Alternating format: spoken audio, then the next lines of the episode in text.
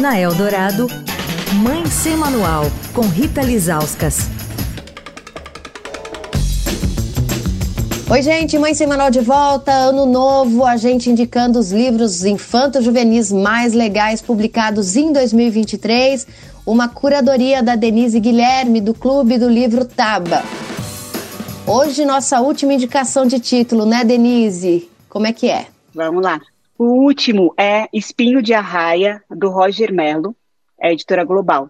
O Roger Mello, ele é o único ilustrador brasileiro que ganhou o maior prêmio de, né, da literatura infantil, que é o Hans Christian Andersen, na Feira de Bolonha. Ele é um autor que toda vez que ele produz um livro, eu falo, meu Deus, como essa pessoa consegue fazer uma coisa ainda mais bonita do que ele já fez até agora.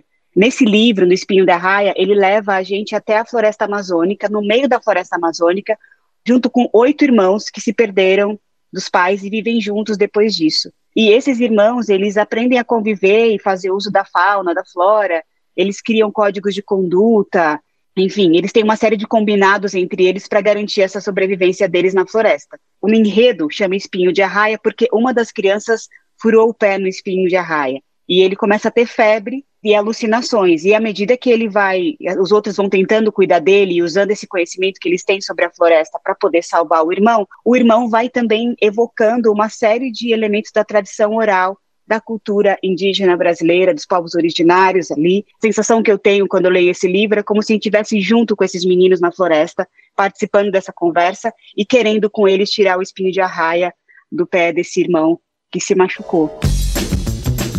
Bom, então chegamos ao último livro indicado pela Denise Guilherme da Taba, Espinho de Arraia, da editora Global.